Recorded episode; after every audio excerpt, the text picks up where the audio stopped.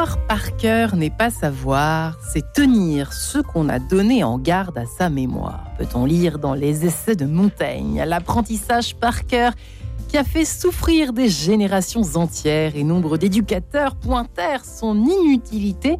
Pour autant, est-il à bannir des pratiques enseignants jugées un certain temps ringard par les pédagogues modernes, l'apprentissage par cœur semble revenir en vogue. Alors faut-il revenir tout simplement au par cœur? Je vous propose de mener cette réflexion ce matin avec nos invités. Marie-Ange de Sens, ça commence tout de suite.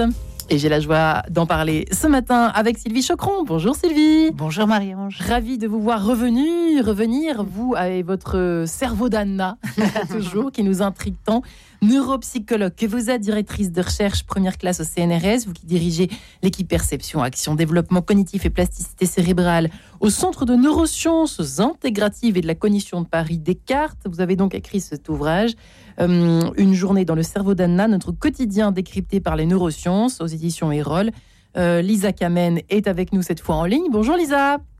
Bonjour Marie-Ange. Institutrice que vous êtes. Et puis Gilles Kneuzé euh, sera avec nous dans quelques instants, euh, qui est comédien, qui, est metteur en scène et qui a écrit il y a quelques temps par cœur euh, aux éditions Mon Conduit l'histoire justement d'un homme qui a quitté sa carrière de chirurgien pour devenir comédien et qui a des trous de mémoire. Voilà.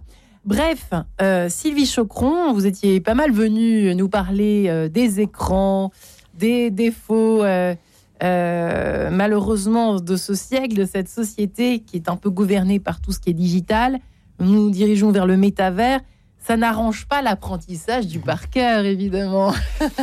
non, alors en fait, tous ces outils numériques euh, font qu'on a pris l'habitude d'externaliser notre mémoire. Donc on comprend même plus l'intérêt d'apprendre. Et donc en fait, euh, les étudiants en médecine, euh, si vous leur demandez maintenant si c'est normal d'apprendre l'anatomie ou des listes de médicaments ou des listes de symptômes, ils vont vous dire, mais attendez, moi, mon meilleur ami, c'est Google. Non, si bien sûr, bien sûr. À partir de vous vous êtes euh, renseigné auprès des jeunes étudiants? Mais en fait, les étudiants comprennent plus du tout pourquoi ils devraient faire confiance à leur mémoire plutôt qu'à tout ce qu'ils ont en ligne, sachant qu'ils ont cette sensation que ce sera beaucoup plus rapide et beaucoup plus facile pour eux de récupérer une information sur Internet que dans leur mémoire. Oui, mais dans les concours et les examens. Ah non, alors évidemment, ils continuent à devoir apprendre, mais ils voient de moins en moins l'intérêt. Et donc, du coup, c'est important parce que on, en avait peut-être déjà parlé, mais c'est important de le rappeler, le circuit de la mémoire, il se superpose dans le cerveau au circuit des émotions, de l'attention et surtout de la motivation. Et donc, on apprend d'autant mieux qu'on est motivé pour le faire, hmm. qu'on sait apprendre, qu'on a confiance dans sa mémoire et que on voit l'intérêt de le faire. Si maintenant vous avez l'impression que votre téléphone ou votre ordinateur, votre tablette sont plus rapides que vous, que vous avez l'impression que vous ne savez plus apprendre et que du coup euh, vous allez faire un effort considérable pour un résultat médiocre, ouais. vous ne serez pas motivé pour le faire. Du coup, il y a presque même une défiance vis-à-vis de la demande de l'école par les enfants et les adolescents qui ne comprennent même plus. C'est ça ce que je voulais dire. C'est pas qu'ils vont pas le faire, ils vont le faire. Il y a plus parce qu'ils sont obligés de le faire. Mais c'est devenu une contrainte. Là où avant, on savait bien que la mémoire, elle était déterminante pour raisonner, pour interagir, pour s'adapter à tout ce qui pouvait nous arriver. Imaginez, euh, moi j'ai connu l'époque d'avant les téléphones, il fallait bien se souvenir du code de la porte, du téléphone de nos proches, du chemin où qu'on aille. Donc on regardait le chemin avant de partir, mais une fois qu'on roulait, on dépliait pas des cartes quand même pour aller en banlieue quand on habitait Paris. Donc du coup, on avait cette... Ça avait son charme pour aujourd'hui, c'est alors c'était complètement naturel effectivement. Exactement, mais parce qu'on savait qu'on avait cet outil. Motivation. Et, puis voilà, et cet outil qui est la mémoire qui nous permettait de nous en sortir. Et donc on va sans doute en reparler, mais l'intérêt du par cœur, c'est pas l'intérêt du par cœur en soi c'est que quand vous devez apprendre par cœur, vous êtes obligé de savoir comment vous apprenez. Hmm. Et donc, du coup, en apprenant par cœur, vous apprenez à apprendre. On va demander à Lisa Kamen, qui est institutrice, ce qu'elle en pense. Effectivement, est-ce une affaire de motivation et d'intérêt, Lisa, au fond? Oui, bien sûr. Et c'est une affaire de motivation et d'intérêt, mais euh, je dirais bien que hum, si les enfants, euh, enfin les jeunes adultes ont beaucoup de mal à apprendre par cœur, c'est aussi parce que l'école leur demande moins. c'est moins une exigence scolaire qu'autrefois. moi, j'ai à la fois des élèves et des enfants. et je vois que ce qu'on propose aux élèves, on va dire d'école primaire, c'est l'apprentissage de de petits poèmes de 8 à 10 lignes euh, en CM1, CM2, là où nous, on apprenait... Oh, deux pages de petits cahiers, hein je me souviens. Oui, on apprenait euh, l'expiation de Victor Hugo. Absolument. on apprenait... Euh, et, les fables de la Fontaine. Hein. Les fables de la Fontaine, bien sûr, qui sont souvent assez longues. La, première, le premier apprentissage par cœur à l'école, on le fait finalement euh, de manière presque naturelle et inconsciente à l'école maternelle, c'est l'apprentissage des lettres et des nombres, enfin des chiffres. Oui. Euh, parce que c'est complètement arbitraire euh, une lettre dans un, système alphabétique. Le fait que ce qui s'écrit A se prononce A, c'est quelque chose d'arbitraire et ça on l'apprend par cœur et c'est complètement nécessaire. Donc on voit bien que l'apprentissage par cœur est nécessaire pour pour plein de choses et pour le premier apprentissage qui est celui de la lecture on, fait du par cœur sans, euh, sans vraiment le dire, sans vraiment le, formuler. Les, les, les instituteurs de maternelle ne disent pas à leurs élèves on va apprendre par cœur. Euh, c'est juste, sans s'en rendre compte. On fait de la pro sans, sans le savoir. en fait, l'apprentissage par cœur, euh, c'est surtout une question de répétition euh, et c'est quelque chose qui permet, à force de, euh, je, pense, à cette chanson de Brassens. Je ne sais pas si vous vous souvenez de cette chanson. Je crois que c'est, euh, je me suis fait tout petit devant une poupée, où il raconte qu'il a le, il, a le, ciel pour toiture. Enfin, je sais pas, il regarde le ciel le soir quand il s'endort et il finit par connaître par cœur la, la, carte du ciel. Hmm. Et parce que tous les soirs, il s'endort en regardant le ciel et il finit par savoir exactement où est la grande ours, etc. C'est une question de, de, fréquentation, en fait, hein, de, de, nombre d'occurrences dans, dans, une journée. Euh, euh, c'est comme ça qu'on apprend par cœur. Et effectivement, l'apprentissage par cœur, aujourd'hui, est souvent présenté comme contradictoire avec le sens alors qu'en réalité, pour apprendre par cœur, il faut comprendre ce qu'on ah, apprend. C'est très intéressant ce, que, ouais, ce que vous dites, Lisa. Excusez-moi de vous interrompre, euh, puisque comme vous n'êtes pas avec nous, euh, Sylvie Chocron brûle de vous répondre, de rebondir sur ce que vous venez de dire. Oui, c'est intéressant de relier la question que vous venez d'évoquer du sens, Sylvie Chocron, du sens de ce qu'on apprend et le fait de faire dans l'autre sens, c'est-à-dire de faire d'abord rentrer la répétition dans le quotidien de l'enfant, de la tête blonde, enfin de l'enfant, et pour qu'il y trouve un sens. intéressant cette approche-là de l'éducation. Alors tout à fait, c'est exactement sur, sur ces deux choses que je voulais rebondir. La première dont vous avez parlé, qui est le fait qu'on en général on associe l'apprentissage par cœur à l'effort. Oui. Mais on peut aussi apprendre, retenir des choses par cœur en ayant appris sans effort. Et donc, c'est vrai ça ou pas bah, L'exemple de regarder le ciel tous les soirs et d'apprivoiser euh, ce qu'on regarde, ou le fait d'apprendre, par exemple, on parlait des enfants qui rentrent à l'école maternelle. Non seulement ils vont devoir apprendre les lettres, hein. les chiffres, etc., mais ils vont aussi apprendre quel est le prénom de chaque enfant dans la classe. Et ils vont connaître ça. Sans vraiment se donner de mal. Exactement. Moi, je me donne du mal pour retenir les prénoms quand même. parce que. alors, en train de me dire mince alors. Je ne veux pas être désobligeante, mais au fur et à mesure, on va vieillir et on, connaît, et on connaît beaucoup de personnes, ça va être plus difficile. Mais non, il faut distinguer. en fait, on peut retenir des choses dans sa mémoire à long terme sans pour autant avoir fait un apprentissage avec effort. D'accord. Par exemple, si tous les jours, je vous regarde faire quelque chose, oui. je vais apprendre à le faire, oui. mais de manière totalement incidente, implicite. C'est-à-dire que c'est le fait que je vous ai observé qui va faire que je vais retenir ça. Et les enfants apprennent énormément de choses. Heureusement que tout ne leur demande pas des efforts conscient et une technique d'apprentissage conscient. Et on a toujours tendance à penser que l'apprentissage par cœur, c'est effectivement la poésie qu'on va devoir répéter, répéter jusqu'à ce qu'on la retienne. Exactement. Mais, les deux conditions ont du sens. Les deux conditions sont importantes pour la mémoire. Apprendre sans effort, c'est très important parce que sinon, bah, si tout devait demander un effort, on n'apprendrait pas autant de choses. qu'il y ait ça qui existe. On serait pas aussi mm. efficace. Mais apprendre sous la contrainte, c'est extrêmement important parce que ça va vous demander d'aller chercher la meilleure stratégie pour vous, d'expérimenter toutes les stratégies possibles pour apprendre par cœur. Et c'est comme ça que vous allez développer ce qu'on appelle la métamémoire, c'est-à-dire la connaissance de votre, du fonctionnement de votre mémoire. D'accord. C'est la connaissance de ma mémoire. Donc c'est en, quelque sorte comment est-ce que je peux utiliser au mieux ma mémoire? Et quand on vous pose comme ça une contrainte, on vous donne une tâche. Ouais. Pour demain, il va falloir Apprendre apprendre deux strophes. Ouais. Et puis après-demain, quatre strophes et ainsi de suite. On vous met dans une situation où on vous demande consciemment, avec effort, de trouver la meilleure stratégie pour retenir cette poésie. Et ça, ça c'est. Et ça, c'est un exercice très important parce que c'est ce qui vous permet d'apprivoiser votre mémoire Hmm. et de savoir comment vous apprenez. Alors la question du sens, évidemment, elle est extrêmement importante parce que on apprend d'autant mieux qu'on comprend ce qu'on apprend et qu'on comprend pourquoi on apprend. C'est deux choses Lisa différentes. Kamen, qu'avez-vous à dire là-dessus euh, sur je- la je contrainte ou que- pas? Hmm. Non, alors, la, la- la- la contrainte, évidemment, enfin, faire des choses sous la contrainte, malheureusement, ça nous arrive à tous et, et ça fait partie des apprentissages, pas seulement scolaires. hein. Euh, ce que je, par rapport au sens, euh, je dirais que euh, apprendre, par exemple, quelque chose qui paraît ne pas avoir de sens. Je pense euh, aux premières décimales de pi, par exemple, le nombre pi. Oui.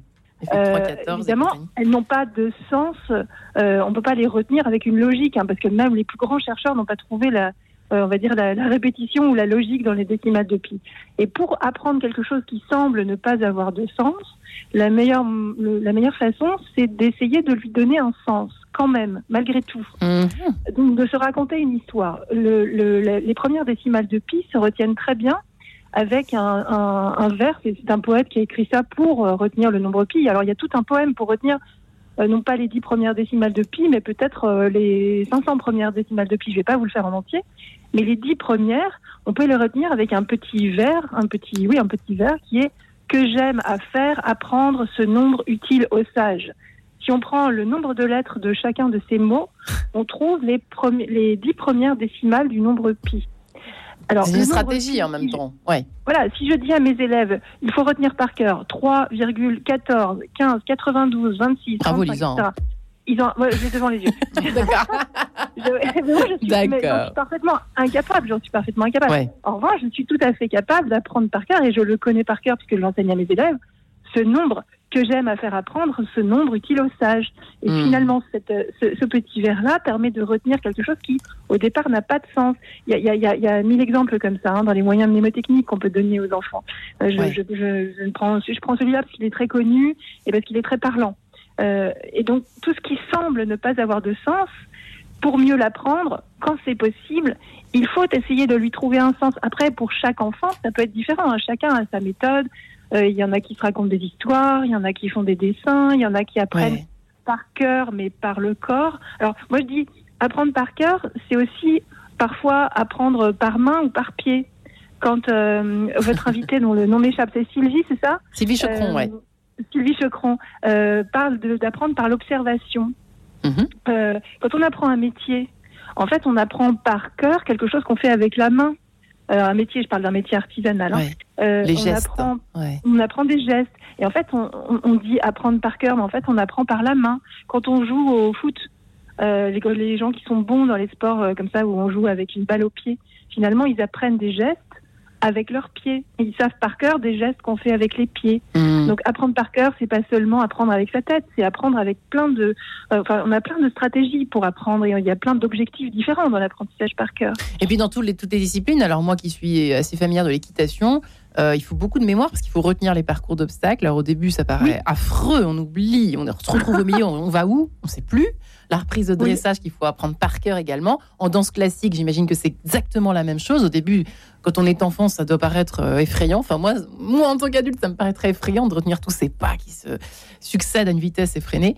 Euh, Sylvie Chocron, dans le cerveau, on imagine qu'il y a des, des automatismes aussi qui se créent au fur et à mesure, mais qui, il faut qu'il y ait un sens obligatoirement à tout cela Alors- ou pas, par exemple? Non, non, alors je, je reviens sur. euh, c'est intriguant tout ça. hein. Je reviens sur la question de- des moyens mnémotechniques, Oui. parce que, comme le disait euh, Lisa Kamen, les moyens mnémotechniques, leur but, c'est de donner du sens à des choses qui n'en ont pas forcément et de relier ce qu'on va apprendre à des choses qu'on connaît déjà. Donc, par exemple, si on vous dit que euh, le code de la porte euh, de, de la personne chez qui vous allez dîner ce soir, c'est euh, 14-18, évidemment que vous allez le C'est relier pas très malin comme code. voilà, évidemment, vous allez le relier aux dates Ouais. de la Première Guerre mondiale. Et en fait, le but des moyens mnémotechniques, c'est de, de donner du sens ou de rattacher à quelque chose qu'on connaît une nouvelle information qu'on va devoir coder. C'est le meilleur moyen pour ensuite aller chercher ce qu'on connaît et activer la, récupération de cette nouvelle trace qu'on avait encodée. Donc c'est ce qu'on fait toute la journée. On le fait. Euh, ça la métamémoire ou pas? Non, la métamémoire, c'est la connaissance de notre mémoire. D'accord. Comment simplement comment notre mémoire fonctionne. Ces stratégies-là, c'est les stratégies que chacun va employer, qui peuvent être, alors effectivement, qui peuvent être gestuelles. Par exemple, il y a des gens qui retiennent les codes avec le parcours qu'ils font sur les sur les neuf chiffres. C'est juste pareil euh, sur leur téléphone. Vous voyez, ils ou la carte bleue. Euh, voilà, exactement. Hmm. Et donc du coup, il y a des, il y a une mémoire qui est gestuelle, il y a une mémoire verbale, il y a une mémoire sensorielle et ainsi de suite. Le but, c'est euh, de relier une nouvelle information à une information qui nous est familière et qui va nous permettre d'encoder cette nouvelle information et d'aller la chercher plus facilement ensuite. D'accord? Ensuite, vous avez prononcé un mot très important qui est la question de l'automatisme. À quoi ça sert d'apprendre? Ben, La plupart du temps, apprendre par cœur, ça sert à automatiser des processus. Et pourquoi c'est important de les automatiser? Parce que sinon, ils nous demanderaient de l'attention. Et notre attention, elle a une capacité limitée. On ne peut pas la mettre dans tout. D'où le fait que les bébés aient besoin d'autant de, dormir parce qu'ils ils, Exactement, mais aussi nous tous. Donc je vous donne un exemple tout bête. Imaginons que vous n'ayez jamais appris vos tables d'addition ou de multiplication. D'accord. Et qu'on vous demande euh, de résoudre un problème ou de faire un compte euh, chez un commerçant ou n'importe où, ou que vous soyez vous-même à la caisse d'un magasin et que vous n'avez jamais appris euh, vos tables. Vous, toute votre attention va être mise pour calculer, recalculer sans, sans connaître vos tables, donc de manière active, avec attention. Alors que si vous aviez automatisé les tables, votre calcul mental ne vous demanderait plus aucun effort et vous pourriez vous concentrer sur autre chose, sur finalement le euh, sourire de la caissière. Voilà, sur la conversation. La conversation avec les voisins. Sur n'importe quoi d'autre, sur euh, le stock. Ah ben tiens, j'ai vendu ça, euh, il va falloir que je réapprovisionne, enfin n'importe quoi. Absolument. Mais si vous n'avez pas pris vos tables et automatisé le calcul mental, bah, toute votre énergie va être prise par ça. Donc quand on demande aux enfants d'apprendre leur table, c'est pas juste pour les embêter, parce qu'effectivement, il y a des calculatrices et maintenant elles sont sur les téléphones.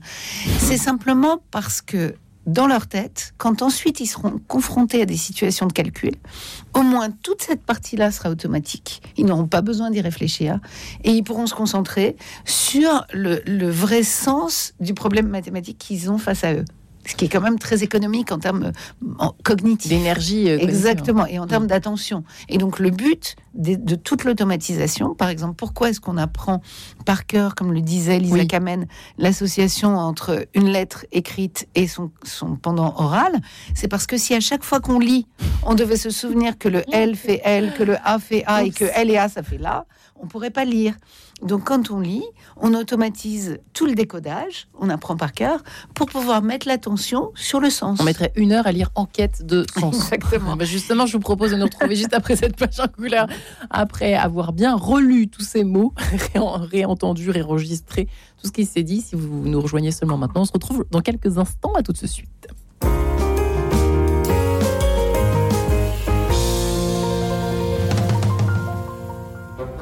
Le bonheur en musique, Edith Walter. Le bonheur en musique existe et il embellit la vie. Pour cela, je souhaite partager avec vous mes émotions musicales, passées ou dans l'actualité d'un proche présent, que ce soit l'évocation d'un concert particulièrement émouvant, d'un disque exceptionnellement beau ou encore la promesse d'un événement musical à venir. La vie est un sommeil, l'amour en est le rêve, dit Alfred de Musset. La musique participe à son bonheur. Le partager chaque semaine avec vous est mon défi. Le bonheur en musique avec Edith Walter, chaque vendredi à 20h45 et le dimanche à 14h30. En marche vers dimanche. Bonjour, c'est Marie-Noël Tabu. Je vous propose de lire ensemble chaque semaine les textes de la liturgie du dimanche. Plus je les lis, plus je suis émerveillée par cette parole de Dieu. Vous connaissez la phrase de La Fontaine? Labourez, prenez de la peine un trésor est caché dedans. En marche vers dimanche avec Marie-Noël Tabu, du mardi au vendredi à 6h10 et 13h10. La guerre en Ukraine oblige des milliers de familles à fuir leur foyer. Sur place et dans les pays voisins, les communautés chrétiennes, engagées au service de tous, se mobilisent pour leur porter secours et assistance. Plus que jamais, les familles ukrainiennes ont besoin de notre soutien. Aidons-les en faisant un don à l'œuvre d'Orient sur œuvre-orient.fr. En quête de sens, Marie-Ange de Montesquieu. Faut-il revenir au par que l'on soit enfant ou un peu plus âgé eh bien, il y a toutes les raisons de croire que oui, il faut y revenir, bien évidemment, mais pas n'importe comment. Sylvie Chocron est là pour en parler ce matin, neuropsychologue qu'elle est, directrice de recherche première classe au CNRS, qui a écrit il y a quelque temps Une journée dans le cerveau d'Anna, notre quotidien décrypté par les neurosciences. Dieu sait que c'est intéressant, euh, éditions Erol. Lisa Kamen est institutrice, chroniqueuse euh, au point, tout simplement, à la rubrique éducation. Nous serons en ligne dans quelques instants avec un comédien, justement, Gilles Kneuzé. Euh, Sylvie Chocron, effectivement, euh, la question du sens, on l'a évoqué avec euh, Lisa Kamen, jusqu'à un certain point, c'est-à-dire que l'étape de multiplication, vous l'avez dit juste avant que nous nous séparions quelques instants, eh bien c'est important de les connaître par cœur. Mais pas que, Lisa Kamen, c'est vrai que l'histoire aussi peut être comprise dans cette logique d'apprentissage par cœur de choses qui n'ont visiblement pas de sens, mais qui sont quand même bien utiles. Euh, savoir d'où l'on vient, euh, l'histoire de son pays, euh, du monde, il y a des, choses basiques qui peuvent aussi servir, j'imagine. La carte du monde. Dans un, dans un cours d'histoire, on n'apprend pas tout par cœur. Ce qu'on apprend par cœur, c'est les dates qui correspondent à des événements, c'est l'orthographe des noms des, des, des personnes importantes. Euh, c'est euh, par exemple des dates de règne, euh, c'est des choses comme ça. Mais dans un cours d'histoire, il y a des choses qui, enfin, on peut pas tout apprendre par cœur sans le comprendre, disons. On est d'accord. il faut, il faut, il faut comprendre mm. les relations de cause à effet. Il faut comprendre, je sais pas quoi, les relations familiales. donc c'est pas, c'est pas. Moi, j'ai des élèves hein, qui apprennent les cours d'histoire comme on apprend une règle d'orthographe ou comme on apprend les verbes irréguliers en anglais. Ah bon? En général, c'est catastrophique. Ouais. Oui, j'ai des parents. En fait, c'est c'est pas les enfants qui le souhaitent. En général, c'est les parents qui leur disent euh, il faut que tu le saches par cœur. Euh, sans tenir compte forcément de ce que j'ai pu dire à la réunion de parents, ou parce que eux-mêmes ont appris comme ça. Mmh. Euh, or, moi, ce que je demande à mes élèves en histoire, particulièrement en histoire et en géographie, même, même en sciences, c'est d'apprendre certaines choses par cœur, des définitions, euh, des dates, l'orthographe de certains mots, etc., mais pas l'ensemble du cours. Euh, d'abord, mes cours d'histoire sont relativement longs, hein, parce que c'est une matière, moi, je trouve, qui nécessite euh, de beaucoup écrire, de beaucoup, euh, de beaucoup expliquer. Donc, on ne peut pas tout apprendre par cœur. Et en général, les enfants qui apprennent un cours d'histoire par cœur, quand on leur pose une question qui est très légèrement différente de la formulation de, de la leçon, ils ne peuvent pas y répondre. Hmm. Ah, il faut quand même, faut quand même qu'il y ait une bonne compréhension du sens. Donc, dans un cours d'histoire, moi, quand je demande à mes élèves d'apprendre un cours d'histoire parce qu'il y a un contrôle la semaine suivante, par exemple, je fais toujours la liste de ce qu'ils doivent savoir par cœur. Hmm. Et puis le reste, ils savent qu'ils doivent le comprendre, de comprendre les enchaînements. C'est peut-être très intéressant, merci Lisa, de, préciser cela pour les parents un petit peu inquiets euh, devant le, manque, les problèmes de mémorisation de leur petit bout de chou. Chère Sylvie Chocron, euh, c'est pas si simple, hein. Vous voyez, euh, faire la part des choses. Euh, vous partagez un petit peu ce point de vue-là ah bah En histoire, il y a des dates, mais attention, il faut pas non plus. Alors tout à fait. Et ce qui est intéressant, c'est que alors ça, ça, marche pour l'histoire, mais ça marche pour toutes les matières un petit peu complexes. moi, je fais cours aussi sur le cerveau, sur le fonctionnement du hmm. cerveau, la neuropsychologie, etc. Et tout ce que je peux faire comprendre, mhm. j'explique aux étudiants qui n'auront pas besoin de l'apprendre, parce qu'il y a une logique qui se dégage. Donc, par exemple, je vais pas vous faire le cours sur l'organisation du système visuel, mais dans le système visuel, il y a une logique anatomique et physiologique.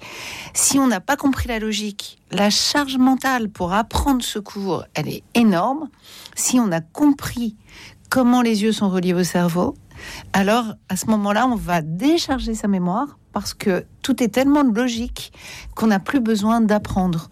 Et donc du coup, l'apprentissage, c'est toujours une espèce d'équilibre entre c'est pour ça que je disais tout à l'heure, entre motivation, compréhension, attention et mémoire, tout ça interagit. Parce que effectivement, euh, on n'a pas d'un côté la mémoire, de l'autre côté l'attention, de l'autre côté le raisonnement tout ça marche ensemble. La mémoire aide le raisonnement, le raisonnement soulage la mémoire. La mémoire et le raisonnement ont besoin d'attention, donc tout ce qui va être automatisé va soulager l'attention. Et donc tout ça, il y a une économie de tous ces processus qui est liée pas, ce ne sont pas des économies indépendantes. Et donc, du coup, c'est ce qui va. en fait, moi, je crois beaucoup à ce qu'on pourrait appeler aujourd'hui une espèce de neuropédagogie, mais c'est-à-dire de neuroéducation. Moi, je crois beaucoup à l'explication. Si vous expliquez aux enfants, aux adolescents, aux étudiants comment tout ça marche, Alors ils vous font confiance. Vous voulez dire la mémoire? Comment elle fonctionne? L'attention, la mémoire. Moi, il m'est arrivé d'aller dans les écoles primaires ou dans des collèges pour expliquer pourquoi c'est important d'écouter avec attention un cours. Parce que quand vous l'écoutez avec attention, en fait, vous avez fait la première partie de la mémorisation. Hmm, C'est-à-dire intéressant. qu'au lieu de simplement écouter, vous avez encodé. Et encoder, c'est la première étape du processus de mémoire. Après, il y aura le stockage et après, il y aura le rappel, la Parce que si récupération. on regarde en l'air, on regarde en l'air, on passe sa vie près du radiateur euh, à ne pas écouter et à, penser, et à rêver, ça c'est dramatique évidemment. Et quand vous expliquez, du coup, moi je suis intervenue dans des classes qui étaient des classes que les profs n'arrivaient pas à gérer euh, au collège parce que les enfants étaient ultra agités. Quand je leur, ai- je leur ai expliqué le fonctionnement de l'attention, de pourquoi c'était important de pas faire n'importe quoi, se lever, ramper sous la table, discuter, euh, Hmm. regarder par la fenêtre, etc., pendant qu'on écoutait, parce que justement l'attention allait, allait aider la mémorisation, bah, du coup ensuite vous avez quand même un calme qui s'installe en classe parce qu'ils Ouais. comprennent que c'est bénéfique pour eux. C'est beaucoup moins fatigant. Ils sortent de cours, ils, ils savent de quoi on a parlé et ils ont déjà commencé à retenir. Ce sera un moins gros effort pour apprendre. Ensuite, on leur apprend comment marche la mémoire, pourquoi c'est, un- enfin, on pourra en parler après, comment on apprend le mieux possible. Et donc, du coup, euh, tout- toutes, ces, toutes ces explications, elles sont très utiles à tout âge pour se servir le mieux possible de son cerveau, parce que toute la journée, on fait équipe avec notre cerveau, donc c'est Hmm. important de comprendre comment ça marche. Et il n'y a pas d'âge pour s'y mettre pas quand on a pas pâti de ça enfant, quand on a été très très paresseux par exemple, ou je ne sais pour quelle raison on a pris peu de choses par cœur, eh bien on peut toujours s'y mettre, on va en parler bien évidemment. Peut-être avec euh, Gilles Knezé qui est avec nous en ligne. Bonjour monsieur. Bonjour. Vous qui êtes comédien, metteur en scène, qui, avez, qui vous êtes intéressé à cette question justement euh, des trous de mémoire, de la mémorisation, qui êtes confronté même en tant que comédien à l'apprentissage par cœur, c'est toujours un mystère et voire un sujet de fascination pour nous, badauds que nous sommes, euh, de voir à quel point vous apprenez vite, vous réapprenez vite, vous vous collez un texte, boum, il faut apprendre. C'est quand même, euh, on parlait, je ne sais pas si vous nous avez suivi depuis le début de l'émission, mais trouver un sens ou pas, trouver des stratégies, j'imagine que vous Oui. êtes un spécialiste. Vous qui avez écrit donc, un cet spécialiste, c'est beaucoup dire. non, mais j'avais écrit un bouquin il y a quelques années qui s'appelle Par cœur, justement, qui, qui racontait le, le qui, qui était le récit d'une expérience que j'avais vécue sur le plateau, Ouais. une expérience un peu singulière où je me suis retrouvé euh, tout en jouant dans le spectacle à, à souffler à mon partenaire qui était un, un, un- un immense comédien et qui avait effectivement des, des problèmes de mémoire. C'était un texte extrêmement dur à mémoriser. C'était une pièce de Thomas Bernard qui, qui ne facilite pas le travail des comédiens Ouais. parce que euh, il y a des répétitions de mots, il y a des, des retours à la ligne. Enfin, c'était vraiment un, un, enfer, un enfer à, à mémoriser. Et voilà, donc je me suis retrouvé un petit peu, euh, rien n'était vraiment prévu, à, à- souffler à des moments qui n'étaient pas prévus dans la, dans la pièce, que je jouais en plus dans, dans le spectacle. Donc ça, c'est une expérience qui m'a beaucoup marqué. Ouais. Et donc j'en ai fait un bouquin qui s'appelle Par cœur et qui, qui, qui- qui est sorti en 2018.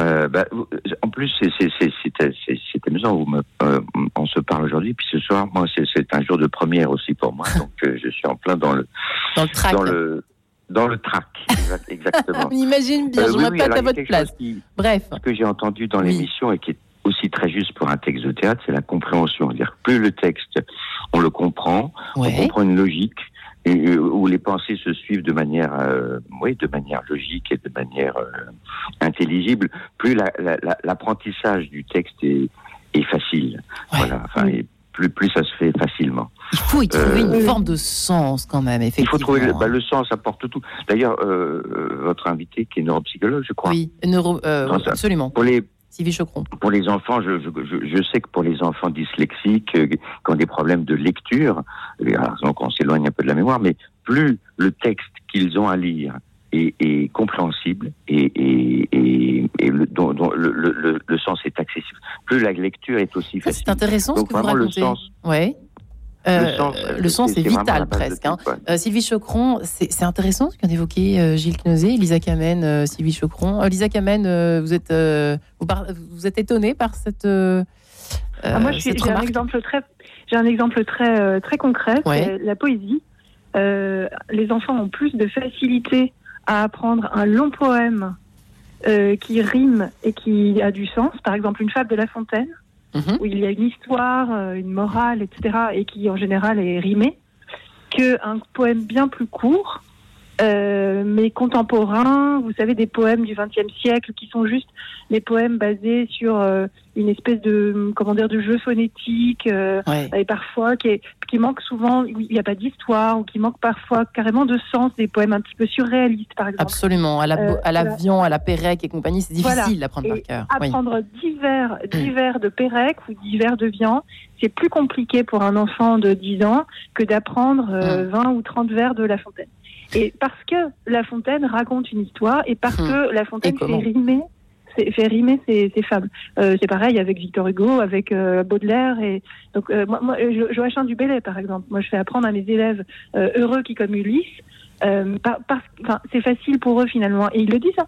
C'est facile parce qu'il y a cette histoire de celui qui part et qui revient, hmm. ça rime, c'est joli, etc. je sais que ces élèves-là racontent. Moi, je donne pas beaucoup de poésie contemporaine, j'aime pas trop ça. Enfin, J'aime pas ça à titre personnel et je trouve que c'est difficile pour eux. Mais ils racontent que quand ils avaient à apprendre ça dans les années précédentes, c'était plus compliqué parce qu'il n'y avait pas de sens pour eux. Ouais. Sylvie Chocron. Le goût de la dyslexie aussi, c'est intéressant. Hein, le, parce qu'en en fait, euh, le cerveau, oui. Euh, c'est un organe à prédire ce qui va arriver, à repérer des régularités, etc. Et donc, que vous le vouliez ou non, quand vous lisez un texte, votre cerveau va extraire une espèce, d'architecture du texte, que ce soit dans le sens, que ce soit dans son organisation, donc le nombre de vers, l'alternance entre des vers longs, des vers plus courts, l'alternance entre des paragraphes, comme dans des sonnets par exemple, ou des choses où il y a une organisation régulière. Il va extraire aussi les rimes. Que l'on soit auditif ou visuel ah oui, oui, oui, oui, de manière euh, vraiment complètement automatique. Il va extraire aussi donc les sons, donc les rimes, et puis aussi évidemment le sens. Et ensuite, toutes ces informations qu'il a extraites sont en quelque sorte des espèces d'aides, de béquilles, parce que que vous le vouliez ou non, votre cerveau les a perçues. Et donc, si vous c'est là où je, je, disais tout à l'heure que c'est important de savoir comment on apprend, parce que si vous prenez conscience de tout ça, alors au moment où vous allez devoir rappeler le poème, vous pouvez consciemment vous dire ah ben il y avait un vers long, puis un vers court, il y avait une, une strophe de quatre vers, puis une autre strophe de quatre vers. Vous pouvez consciemment utiliser tous ces indices là comme des indices de récupération de ce que vous avez appris. Donc, ils vous aident à aller chercher ce que vous avez appris activement. C'est euh, une, une, façon d'amorcer, en fait, la recherche en mémoire. Et donc, toutes ces informations qui sont autour du texte, sa taille, son organisation spatiale, le nombre de mots, les rimes, le sens, évidemment, parce que le sens, dès qu'il y a du sens, que vous le vouliez ou non, de toute façon, vous l'avez perçu et vous l'avez retenu, bah, toutes ces choses-là vont être des aides à la mémorisation. Est-ce qu'un Fabrice Lucchini ou un Gilles Nosé, qui a l'air d'avoir une énorme mémoire d'éléphant, euh... Ah non, non. je vous ai quand même comparé à Fabrice Lucchini. Bon, je sais pas, oui, vous oui, en faites ce que vous voulez. Mais quand on a l'impression que ce, garçon a une mémoire colossale, que vous, les comédiens, euh, les, les, les, plans, les théâtreux, comme on dit de façon atroce, euh, le, le démontrer chaque soir, au fond, vous avez une mémoire colossale. Est-ce qu'il y a des injustices naturelles, Sylvie Chocron J'ai envie de vous poser la question maintenant, là, tout de suite. alors, il y a toujours, malheureusement, il y a toujours des injustices naturelles. Ah, quand même, alors. Mais qui sont. Non, mais attendez, j'ai pas fini. Hein. Pardon. Bah, bah, ça, ça c'est le point de départ. Évidemment, on n'est pas tous égaux, ni génétiquement. C'est quand même, on peut pas le nier. Il y a une part d'organisation du cerveau qui est déterminée génétiquement, même si c'est pas la plus importante. Et puis, il y a une part qu'on appelle l'épigénétique, qui est comment notre, nos gènes sont modifiés s'exprime en fonction de l'environnement. Et donc, évidemment, ça nous laisse une, grande marge de manœuvre parce que ça veut dire que tout ce qu'on a fait dans notre vie, la façon dont on a appris, la façon dont on utilise sa mémoire, la façon dont on a été éduqué, la façon dont on est motivé pour le faire, etc., etc. Tout ça va modifier nos capacités. Et surtout, il y a quand même quelque chose d'assez magique avec le cerveau, qui est la plasticité cérébrale, qui est que notre cerveau peut apprendre à n'importe quel âge et il peut apprendre à apprendre à n'importe quel, âge. C'est vrai ou pas À n'importe quel âge. Parce qu'on dit que comme les neurones. Non, non, non, non, non. Alors ça, c'est ce qu'on disait avant. Mais maintenant qu'on sait que à chaque fois qu'on apprend un nouveau souvenir, c'est comme si on traçait une nouvelle route. D'accord et, pour tracer une route, il faut des connexions entre des neurones et il n'y a pas d'âge pour arrêter de créer des nouvelles connexions et de créer de nouvelles routes. J'ai hypnosé, est-ce que vous, êtes, vous avez l'impression que votre mémoire augmente, diminue, se stabilise avec les années? Comment ça se passe? Euh, non, pour l'instant. Heureusement, pour l'instant, euh, malgré mon âge qui avance, je vois pas la, non, de, de, de, de, choses en rapport avec ça.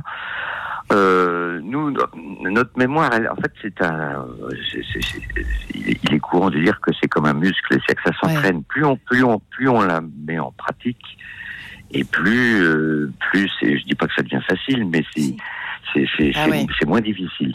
En fait, c'est, un entraînement. Hein. C'est-à-dire qu'à force d'apprendre un texte euh, régulièrement, euh, de mieux ben, ça, on le mémorise plus facilement. J'aimerais savoir pourquoi, mais bon. Parce qu'on sait de mieux en mieux apprendre. Ah oui, c'est ça. Toujours, on revient aux stratégies. Comment on apprend Oui, et puis alors bon, nous, on a ce qu'on appelle les répétitions et on, tous les jours, on, on, y retourne. Ça s'automatise. Euh, je ne sais pas si vous avez parlé. J'ai pas écouté l'émission depuis le début de l'importance du sommeil sur la mémorisation. Non, on n'a pas encore parlé. La veille, la veille, la veille de, enfin la veille. Ah, intéressant ça. Oui le sommeil, pendant qu'on dort, le, notamment pendant le sommeil, je crois, paradoxal, on mémorise. C'est-à-dire que le, cerveau travaille euh, pendant la nuit et le matin, on, se rend compte très souvent que ce qu'on avait appris la veille au soir euh, ben, est en partie mémorisé. En partie. Et puis le fait de, en partie mémorisé, oui, mais moi je compare ça beaucoup au, à un mur de, un mur que, que l'on doit que, que, l'on doit peindre. Il y a plusieurs couches. Il y a une première couche. On, ne saura jamais un texte du premier coup parfaitement. Il faut y revenir régulièrement. Il y a une première couche, il y a une deuxième couche, il y a une troisième couche. Et au bout de la quatrième ou cinquième couche, là, le, le, le, le texte semble enfin, mémoriser. En fait, nous, quand on, quand on joue, il faut, il faut plus qu'on pense à la mémoire. Il faut que le texte puisse sortir euh, oh, presque automatiquement. On fait ce qu'on appelle des italiennes au théâtre. Une italienne au théâtre, c'est de dire son texte sans aucune intention, mais de manière mécanique, de manière très rapide, tous ensemble. Parce que le problème au, théâtre, on a son propre texte, et puis on a le texte des autres. C'est-à-dire qu'il faut, il faut, on, connaît en partie le, une partie du texte des autres ah, pour savoir à quel moment on intervient. Bien sûr.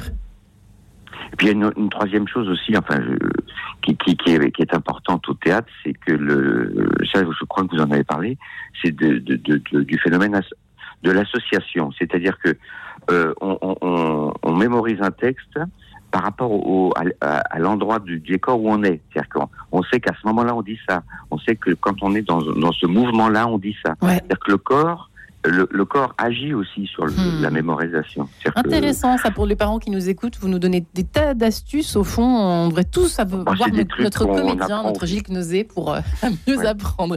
Écoutez, je vous propose de nous retrouver juste après l'étincelle du collectif Billy. Va tout de suite.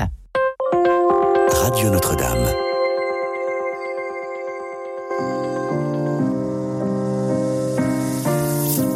Si tu cherches en toi la lumière celle qui n'est pas éphémère.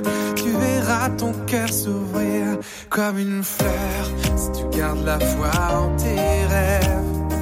Ce qui te donne tes ailes, tu verras ton âme s'élever comme une flamme. Mille un bonheur t'attendent sur le chemin. À présent sonne l'heure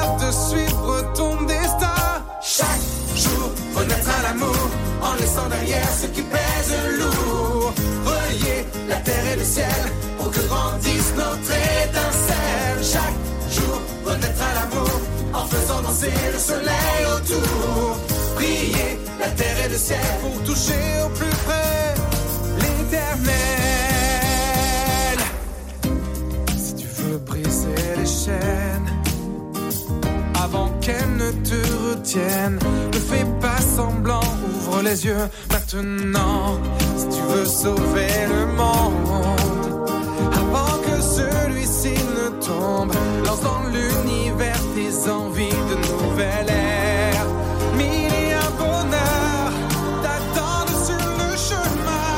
À présent, sonne l'heure de suivre ton destin. Chaque jour, renaître à l'amour en laissant derrière ce qui pèse lourd. Relier la terre et le ciel que grandisse notre étincelle. Chaque jour, renaître à l'amour en faisant danser le soleil autour. Prier la terre et le ciel pour toucher au plus près l'éternel.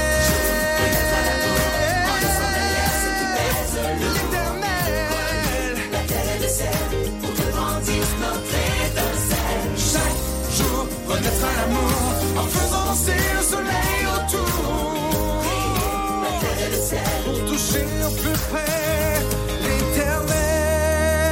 Oh, oh. Voilà pour l'étincelle, la collective Believe sur Radio Notre-Dame. Alors nous parlons, faut-il du par cœur Faut-il y revenir à ce par cœur Nous en parlons avec nos trois invités. Lisa Kamen, qui est institutrice, chroniqueuse au point. Sylvie Chocron, neuropsychologue, directrice de recherche première classe au CNRS, euh, qui a écrit Une journée dans le cerveau d'Anna, notre quotidien décrypté par les neurosciences chez Erol. Et enfin Gilles Kneuzé, qui nous a rejoint, un comédien, un metteur en scène qui a écrit justement il y a quelques temps Par cœur, paru chez Mot Conduit, l'histoire justement d'un grand chirurgien qui est devenu acteur, qui est grand comédien également, mais qui avec l'âge a des problèmes de mémoire et se fait souffler ses répliques par Gilles Pinozet lui-même, qui raconte son histoire. Lisa Kamen, euh, j'aimerais bien qu'on revienne à ce qui a été dit par euh, notre ami Gilles Pinozet et Sylvie Chocron euh, autour de l'environnement. Peut-être les parents qui nous entendent ce matin, peut-être euh, d'abord, eux ont envie de relancer un peu leur système de leur mémoire, l'encodage qui fait défaut, et celui de Oui. leurs enfants qui galèrent tous les soirs devant leur texte. Sylvie, euh, hors micro à l'instant, m'expliquait que il y avait un énorme défaut chez les enfants et les étudiants. Très souvent, c'est de lire dix fois le même texte. euh, mais en laissant le truc ouvert, le livre ou le support ouvert. Or, non, il faut aller rechercher. Me dit, je résume malheureusement ce que dit Sylvie de façon malheureuse, mais il faut tout de suite lancer sa mémoire au moment, à la première lecture du texte. Est-ce que vous êtes d'accord avec ça, Lisa? Oui, je dirais même que euh, en rentrant de l'école, sans avoir ouvert, enfin je sais pas si on sait qu'on on doit apprendre la leçon d'histoire qu'on a entendue dans la journée, Oui. sans avoir ouvert le livre, normalement, si on a bien écouté en classe, on doit déjà se rappeler un certain nombre de choses. Euh, c'est déjà utile de raconter, par exemple, on peut, on peut faire avec ses enfants euh, l'exercice tous les soirs de leur demander de raconter ce qu'ils ont fait à l'école. Ah, bon, alors tu as eu un cours d'histoire, d'accord, mais c'était sur quoi Euh, ah, c'était sur Louis XIV, mais alors donc qu'est-ce que tu sais sur Louis XIV Ah, tu, tu, tu as appris que, je sais pas quoi, il était devenu roi à 5 ans, mais pourquoi? Etc. etc.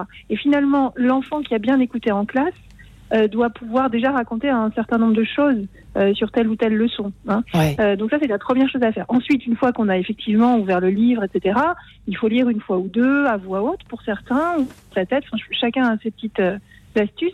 Et puis, il faut faire cet exercice, effectivement, de fermer le livre et de- d'essayer de, se rappeler euh, le maximum de choses sans relire tout de suite.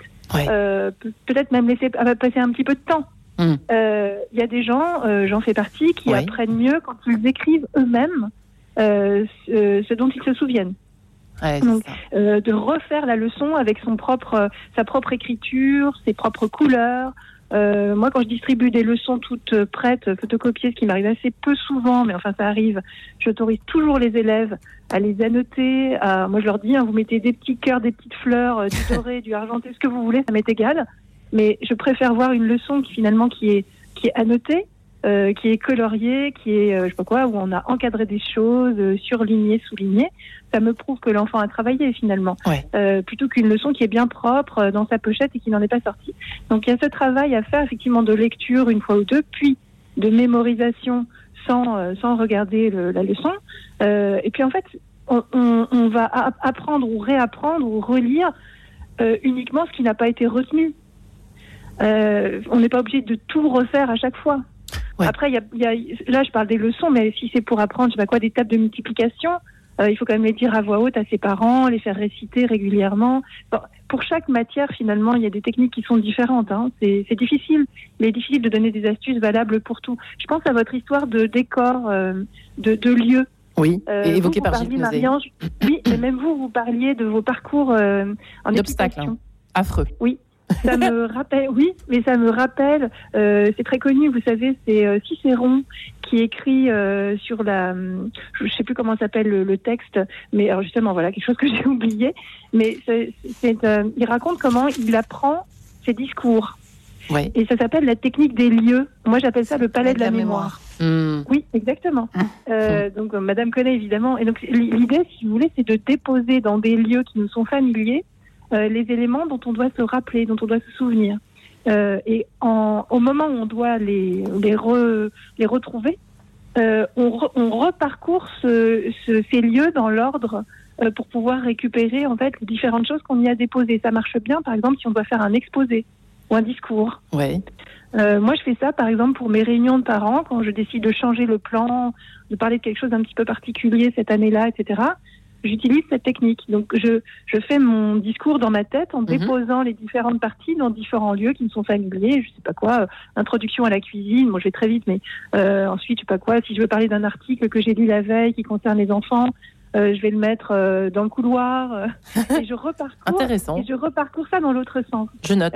Mais ça fonctionne bien avec certaines personnes. Ouais. Et bah écoutez, on est, on est prêt à entendre toutes les astuces hein, ce matin de 7 à 77 ans, voire même de 3 à, à plus de 77 ans, Mais à juste, si je 177 peux me ans. permettre, Oui. si je peux me permettre, parce que je, je, je vois que le temps passe, juste une petite chose, c'est qu'en fait les gens, enfin les gens, l'éducation nationale et beaucoup d'enseignants ont tendance à opposer l'apprentissage par cœur, la, le- la mémoire avec euh, la créativité.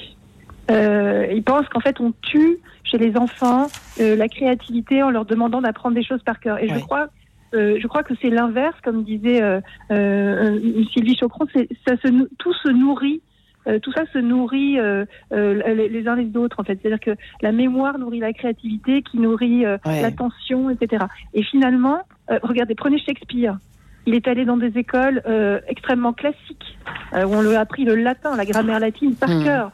Il savait plus de 100 figures de rhétorique par cœur. Hmm. Ça l'a pas empêché d'être le plus grand écrivain de la langue anglaise. C'est juste. euh, d'inventer des poèmes. J'y pensais, vous faites bien de le dire, Lisa Kamen, puisque je, c'est ce que je voulais poser comme question à, à Sylvie Chocon tout à l'heure, et vous faites bien de, de le repréciser maintenant, au fond, c'est que euh, le langage s'apprend également. euh, le- la belle langue, par exemple, euh, qui se perd, dit-on. En tout cas, le, le- tout cela s'apprend au fond euh, par cœur au départ, euh, qu'on le veuille ou non. Mm. Et ensuite, ça crée effectivement chez nous des automatismes tels que, après, on peut créer avec ces nouveaux outils que l'on a par cœur euh, reçus, au fond. Euh, et, Oui. et ainsi, oui, c'est effectivement important, Sylvie Chocon, de le préciser. Alors moi, je suis tout à fait d'accord avec, euh, avec ce que vient de dire Lisa Kamen. Euh, effectivement, on sait que tout ce qu'on a dans notre mémoire enrichit notre vie mentale. Ouais. Et je vais faire même un point avec ce que disait Gilles Kneuzet avant sur le sommeil, parce que quand on fait une pause ou quand on dort, on, on- on aide la consolidation de tout ce qu'on a perçu et de tout ce qu'on a appris la veille, par exemple, quand c'est la nuit. Mais si c'est une pause dans la journée, tout ce qu'on a fait avant. Ouais. Et on sait que c'est pendant les pauses que les idées, donc les informations qu'on a acquises avant, vont être reliées les unes aux autres. Donc la pause, elle sert à la fois à consolider ce qu'on a appris, mais aussi à mettre en relation tout ce qu'on a appris. Hmm. Et donc, du coup, il faut pas du tout opposer travail et pause, ni mémoire et créativité, parce que la pause permet la consolidation mnésique et l'utilisation de ces traces pour les associer entre elles et laisser notre esprit complètement libre, vagabonder et faire ce qu'il veut avec toutes ces informations. Et c'est comme ça qu'on va créer. Et par ailleurs, donc effectivement, la mémoire va enrichir la création parce que tout simplement, elle enrichit la vie intellectuelle. Elle, elle enrichit le langage, elle Mmh. enrichit le raisonnement, elle enrichit la pensée. Et on sait que il y a des patients qui malheureusement ont des troubles de la mémoire isolés, Ouais. sans troubles intellectuels. Donc il y, a des- il y a des amnésies pures qui ne touchent que la mémoire. Et on sait que chez ces patients, le, même si on ne peut pas restaurer la mémoire parce que c'est lésé, il va falloir entretenir leur vie intellectuelle. Parce que le fait que la mémoire ne soit plus là, le risque serait un déclin intellectuel, alors qu'ils n'ont pas de problème intellectuel. Et donc, du coup, la mémoire et le raisonnement et les capacités intellectuelles et la créativité et le langage, de fait, sont intimement liés.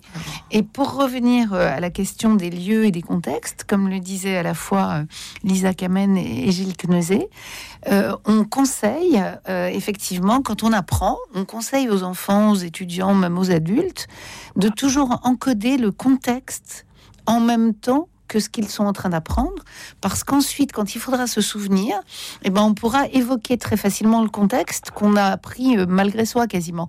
Et on pourra se dire, ah bah oui, j'étais dans tel endroit, j'étais habillé comme ça, il y avait telle personne à côté de moi, il y avait telle musique dans la pièce, les murs étaient peints de telle couleur. Et toutes ces informations contextuelles vont activer la récupération de la trace. Gilles Quinozé, vous apprenez un texte en combien de temps Euh, Par exemple, admettons, une fable de La Fontaine, vous prendrez combien de temps? Il vous faut, la lire combien de temps? Maintenant, ça C'est fait. pas, il faut pas, c'est c'est pas une question de. Il faut y revenir plusieurs fois. D'accord. Euh, il, il y a cette- toujours ces couches de peinture. hein. Il y a cette première couche qui est inévitable et on, la- on ne la saura pas du premier coup très bien. On, on- D'abord, faut la comprendre. Pour revenir à ce qu'on disait au départ, Ouais. faut la comprendre. Faut essayer de savoir ce qu'elle raconte, euh, comment les, les, les pensées sont agencées dans le texte. Et puis, et puis euh, on l'apprend une première fois, on la répète. Moi, j'aime bien apprendre à haute voix, donc je Ouais. répète, j'essaie de manière assez mécanique comme ça. Et puis, euh, petit à petit, je pense, même quand on n'y pense pas, quand on a fait cette première couche de peinture, le cerveau continue à travailler. Ça, j'en suis sûr, surtout quand on dort dessus, euh, quand on dort sur le texte qu'on a appris. Et puis, euh, bon, après, ça prend. bah, plus, plus on le fait, plus ça prend, ça, ça, ça va vite, si je puis dire. Mais pour revenir aussi à ce que vous veniez de dire sur la créativité, euh, nous au théâtre, on- on- alors c'est vrai que parfois il y a des metteurs en scène qui n'imposent pas de, de, de- de savoir le texte au début. Je crois quand même que le vrai travail commence une fois que le texte est mémorisé. C'est-à-dire que Hmm. tant qu'on n'a pas mémorisé son texte, on peut pas vraiment commencer à jouer. Ouais. On peut faire des trucs, on peut bouger, on peut, euh, voilà, on peut, on peut, on peut donner quelques couleurs au texte, mais mais le jeu commence vraiment une fois qu'on qu'on On a en est imprégné dans tous les sens du terme, en fait, hein, Gilles Ah bah, le- il y a des choses qu'on qu'on ne c'est un texte qu'on lit, Oui. un, un texte qu'on lit, qu'on a le, le- quand on a le texte sous les yeux, une fois qu'on a, on s'est débarrassé, débarrassé de la brochure, comme on dit, là le corps va se mettre aussi en, en, en, en, en- en mouvement, enfin en, jeu, et, et, et là on commence vraiment à, enfin, euh, oui, à, être- à, à créer, si, on- si on peut dire, quoi, à, à jouer. On ne peut pas jouer quand on ne sait pas son texte. On Ouais, peut- Sylvie on Chocron, vous peut êtes d'accord, vous avez l'air d'être ébaucher des choses, extrêmement mais c'est pas- d'accord. Ah ouais, c'est je. Je suis extrêmement d'accord avec ce que vous dites, euh, Monsieur Knosé, d'autant que à l'échelle des neurosciences, en fait, ça fait pas si longtemps qu'on sait. Vous, vous appelez ça des couches de peinture. En neurosciences, on appelle ça des routes. On dit que plus on va chercher une trace en mémoire, plus en fait on va goudronner en réalité la route qui nous permet d'aller chercher la trace. Et donc on part, on part au départ de, du défrichage d'un champ de maïs. Vous voyez, la première fois qu'on va chercher un souvenir, et puis ensuite ça va devenir un chemin, puis ça va devenir une petite route, puis ça va devenir une, une, nation- une départementale, une nationale et une autoroute. Hum. Pourquoi cette métaphore de la route? Parce qu'ensuite on accédera hyper facilement en fait à la trace mnésique grâce à cette autoroute à quatre voies bien goudronnée. Et ce que vous dites est important parce que les répétitions des comédiens, c'est destiné à goudronner la route en fait. C'est-à-dire que vous allez rappeler la trace pour aller la chercher quasiment de manière automatique. Et ce qu'il faut bien expliquer aux enfants et aux adolescents, c'est que plus ils pourront rappeler une trace de manière automatique, sous leur douche, sur le chemin de l'école, à table, plus le rappel sera facile parce que aller chercher la trace est devenu un automatisme. Toute leur vie en plus. hein, Exactement. que vous nous aviez dit la dernière Voilà, fois. et je fais un petit clin d'œil à mon beau-père qui a 98 ans et qui me récite les poésies qu'il a appris petit. Oh, Waouh. Extraordinaire. Gilles Knosé sera pareil. Ben, J'espère. Eh ben oui, on en est sûr. Et Lisa Kamen également pour les leçons d'histoire. Voilà. Qu'elle connaît par cœur, elle qui est institutrice. Merci Lisa Kamen. Au bout du Marianne. fil, merci toujours un bonheur de vous avoir, Gilles Knosé. Merci votre pièce à 21h à la pépinière Les femmes en colère. Merci beaucoup, Femme de Gilles. colère, hein. oui. Femmes en colère, pardonnez-moi. Avec, euh, on est une dizaine sur le plateau. Eh ben c'est noté. Voilà. Et merci Sylvie Chocron également, neuropsychologue que vous êtes. Merci infiniment à vous trois. Retrouvez le podcast de cette émission sur le www.radionotre-dame.com.